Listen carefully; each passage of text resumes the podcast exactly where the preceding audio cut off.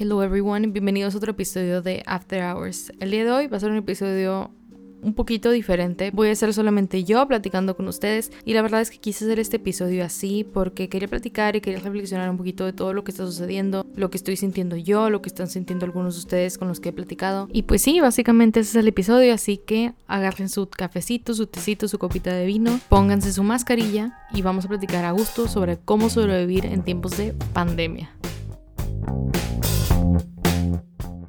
Decir tiempos en pandemia es una super película de ciencia ficción de que 2012 o Soy leyenda o algo por el estilo. Pero la verdad es que estamos viviendo tiempos de pandemia y no me había tocado vivir algo literal igual, pero sí similar con la influenza H1N1. Me acuerdo que yo estaba en sexto de primaria y sí, yo soy de esa generación que en teoría le cancelaron la graduación por la influenza H1N1. A mí no me la cancelaron, pero pues sí, soy esa generación que vivió eso en ese momento y soy la generación que para muchas personas que nos han graduado, maybe les cancelé la graduación de la universidad. Pero sí, me acuerdo que cambió bastante la manera en que íbamos a clases, porque simplemente yo creo que no fuimos por varias semanas, no sé cuánto tiempo, pero no fuimos a la escuela por varias semanas. Cuando regresábamos, todos los días que nosotros teníamos que llevar un cuestionario firmado por nuestros papás que decían que no teníamos ningún síntoma de la influenza y aún así, estando ahí, te volvían a hacer otro cuestionario, te tomaban la temperatura y tenías que ir con cubrebocas. Y en todos lados había antibacteriales antes de entrar al salón, para salir del salón, para salir al patio, para ir a la dirección, para ir al baño, para todo, había antibacterial por todos lados. Y pues les digo, además del antibacterial teníamos que traer cubrebocas. Y aparte era temporada de verano. Entonces cubrebocas y verano y sin prender clima y abanicos porque en teoría el virus es en, en el frío, en el calor. Estaba súper incómoda la situación. Que la verdad es mejor estar incómodo que enfermarte. Pero aún así me acuerdo que cambió completamente la dinámica de cómo funcionaba el salón y la escuela y así en mi último año de primaria, en sexto. Y pues así como cuando yo estaba en sexto de primaria cambió completamente mi vida un virus, ahorita que tengo 23 años, recién graduada de la universidad, también está un virus cambiando mi vida completamente. ¿Por qué? Porque pues no puedo salir. Yo no trabajo en un corporativo, en una agencia o en algo así, pero sí trabajo desde mi casa y no puedo salir a juntas con clientes, no puedo ir a hacer producciones on-site de foto, de video. Entonces pues está cambiando bastante las cosas y las clases ya se cancelaron en todos los niveles educativos aquí en México también. Muchas empresas están haciendo home office, hay muchas otras que no, que shame on you, deberían de estar haciendo todos ustedes también home office por el bienestar de todos. Yo sé que no quieren perder el dinero, pero a la larga, si todo tu personal se te enferma, ¿con quién vas a trabajar y con quién vas a generar dinero? Con nadie. Todo esto está cambiando la vida de todos en diferentes niveles, dependiendo en qué trabajes, en qué no trabajes, la edad que tengas, el nivel socioeconómico también que tengas porque es muy privilegiado el poder decir que trabajas desde tu casa y no hay ningún problema, porque para mí, pues, es quedarme en mi casa y mi casa sí es un espacio seguro, aquí puedo hacer cosas, puedo convivir, puedo leer, puedo ver películas, pero no nos ponemos a pensar en todas esas personas que no tienen un hogar o no tienen casa.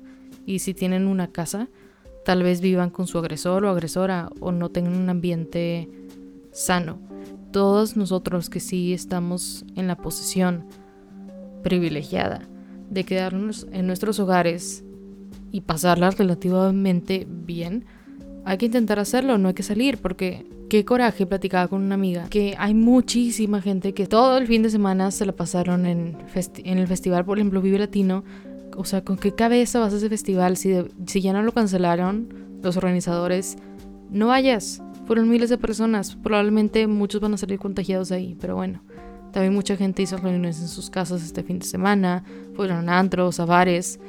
Y no, o sea, por eso dicen que en México probablemente en una o dos semanas se ponga peor, porque muchísima gente no está haciendo recomendación de quedarse en sus hogares, no están haciendo distanciamiento social, que es lo que están recomendando. Que la verdad es que si de verdad lo hiciéramos, en dos, tres semanas podríamos ya estar regresando a nuestras actividades normales sin ningún problema.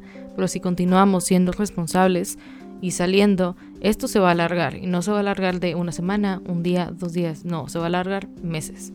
Y nadie va a querer estar aquí todavía en verano. Imagínense que estemos hasta junio, julio, agosto. Todo porque hay gente que sigue saliendo y sigue contaminándose y sigue contagiando gente. Todos cuídense, guárdense, lávense las manos, esténse desinfectando. Si tienen que salir por, para ir al súper o para alguna emergencia, tomen todas las precauciones, no se acerquen a otras personas, guarden un metro de distancia cuando puedan hacerlo, limpien los carritos de súper, las cosas también las desinfecten cuando lleguen a sus casas. Yo sé que suena súper exagerado, pero son medidas que tenemos que tomar todos para no propiciar el esparcimiento de toda esta enfermedad más de lo que ya está sucediendo.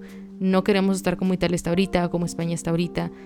Y como estamos conscientes de la situación no solamente en México, sino en el mundo, el sentimiento en general de todos o de las personas con las que yo he platicado es de incertidumbre, de nerviosismo, pues de estrés, de ansiedad. No me quiero ni imaginar de todas estas personas que sufren de ansiedad, de depresión, de ataques de pánico, cómo lo han de estar pasando ahorita también, porque sí son tiempos en los que todos estamos nerviosos, todos tenemos miedo y que además esto sea un catalizador para que todo este tipo de enfermedades pues florezcan o sí o alcancen niveles más altos o está muy cañón. De hecho, hace poquito leí un libro que justamente habla pues de esto, ¿no? Es un libro que se llama Reasons to Stay Alive. El autor es Matt Hay. Yo sé que a mucha gente ya se lo ha recomendado, pero la verdad está muy padre. Es un libro que prácticamente platica Matt, que es el autor, sobre cómo a sus 24 años se encontró paralizado por la depresión. Después de muchos años de estar luchando con la depresión, con ansiedad, con ataques de pánico, se da cuenta que pues no puede seguir así y poco a poco va encontrando otra vez como que su camino y nos da como tips o nos, hace reflexionar sobre lo que son estas enfermedades y cómo él salió adelante y pues al final del día sí, da razones para mantenerse vivo. Yo sé que suena súper libro de autoayuda, suena súper cheesy. No va por ahí porque a mí no me gustan los libros que son de que sí puedes campeón. No que tenga nada de malo, pero a mí no me gusta. No me gusta que como que me estén, no sé, no me gusta sentir que tengo una porrista personal de que sí puedes, Cintia. Entonces este libro está muy padre, se los recomiendo a todos y se los platico porque en uno de los capítulos él habla de cómo cada vez más personas estamos sufriendo de enfermedades como depresión, ansiedad o así, ¿no? Que son las que él sufrió. Él habla de cómo tal vez el enfoque de solamente ver una parte en específico o un químico en específico en el cerebro muy probablemente no nos va a llevar a una respuesta completa sobre cómo solucionar todo este tipo de problemas. Él dice que tal vez deberíamos estar viendo la manera en la que vivimos y cómo nuestras mentes probablemente no estuvieron desarrolladas o no se han desarrollado para las vidas que llevamos. Dice, los cerebros humanos en términos de cognición y de emoción y conciencia son esencialmente los mismos que eran en tiempos de Shakespeare o Jesús o Cleopatra o la Edad de Piedra. No han evolucionado al paso en que estamos nosotros cambiando. Los humanos de antes jamás tuvieron que mandar mails o contestarlos o ver noticias de último minuto en la televisión o haciendo todo este tipo de cosas que nosotros ahorita hacemos como parte normal de nuestra vida, no nos cuestionamos, ¿verdad?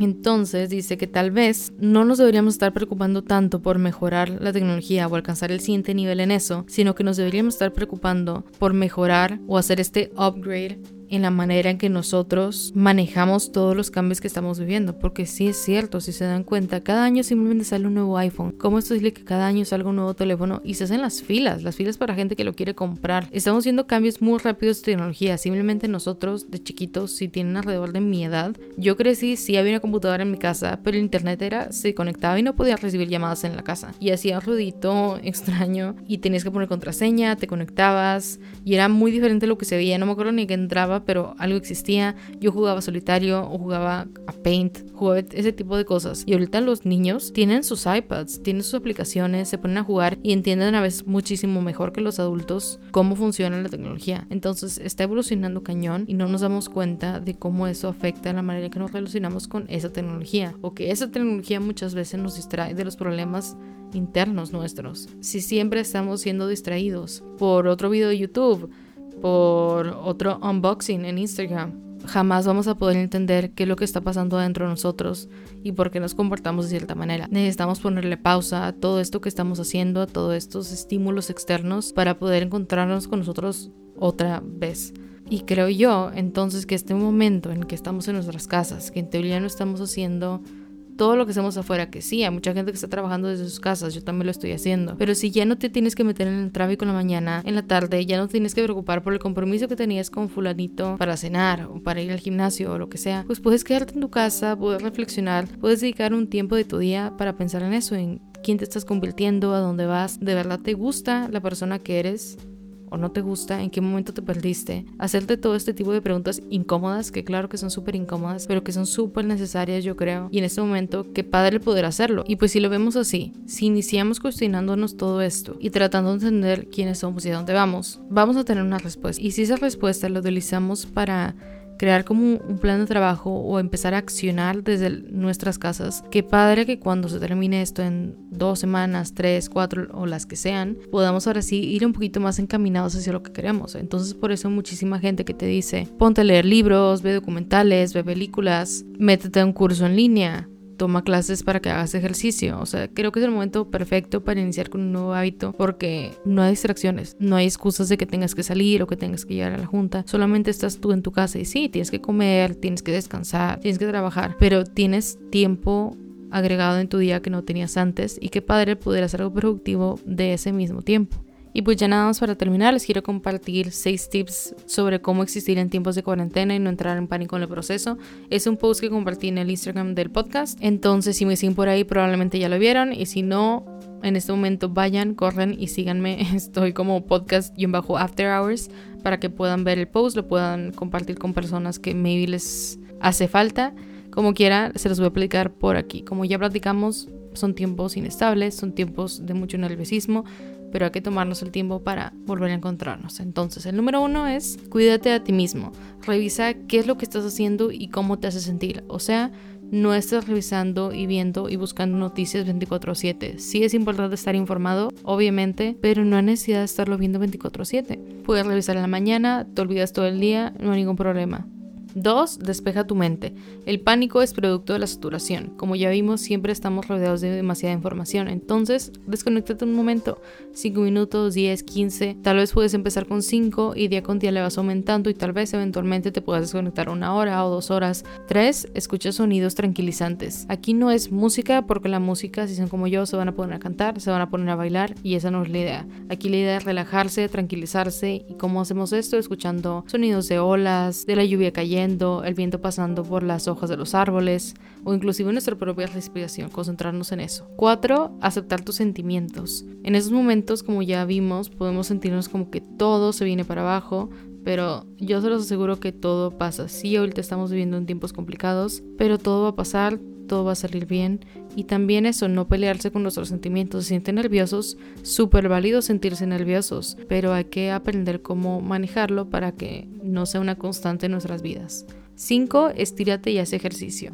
El pánico no solamente es mental, sino que también es físico y afecta a todo nuestro cuerpo. ¿Cuántas veces no les ha pasado que están tensos y hasta tienen los hombros como que hacia arriba, ya les duele la espalda, les duelen las piernas, los ojos les arden, o sea, se vuelve una catástrofe? Entonces, mejor hay que estirarnos, hacer algo de yoga, tal vez meditar, hacer estiramientos y yo les aseguro que terminando eso van a sentirse súper alineados otra vez. Y seis es respirar. La idea es respirar hondo, concentrarte en cada inhalación, cada exhalación. Tal vez puedes inhalar y exhalar en cuentas de 8. Entonces vas a estar súper padre porque te vas a poder relajar. Si estabas nervioso, si te empezabas a sentir ansioso, eso te puede volver a ayudar a centrarte y seguir con tu día bien. Y pues bueno, sería todo por el episodio del día de hoy. Espero que les haya gustado, que les haya servido, que les haya hecho pensar un poquito. Y acuérdense, todo pasa.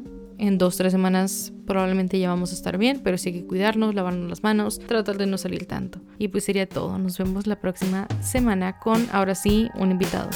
Bye.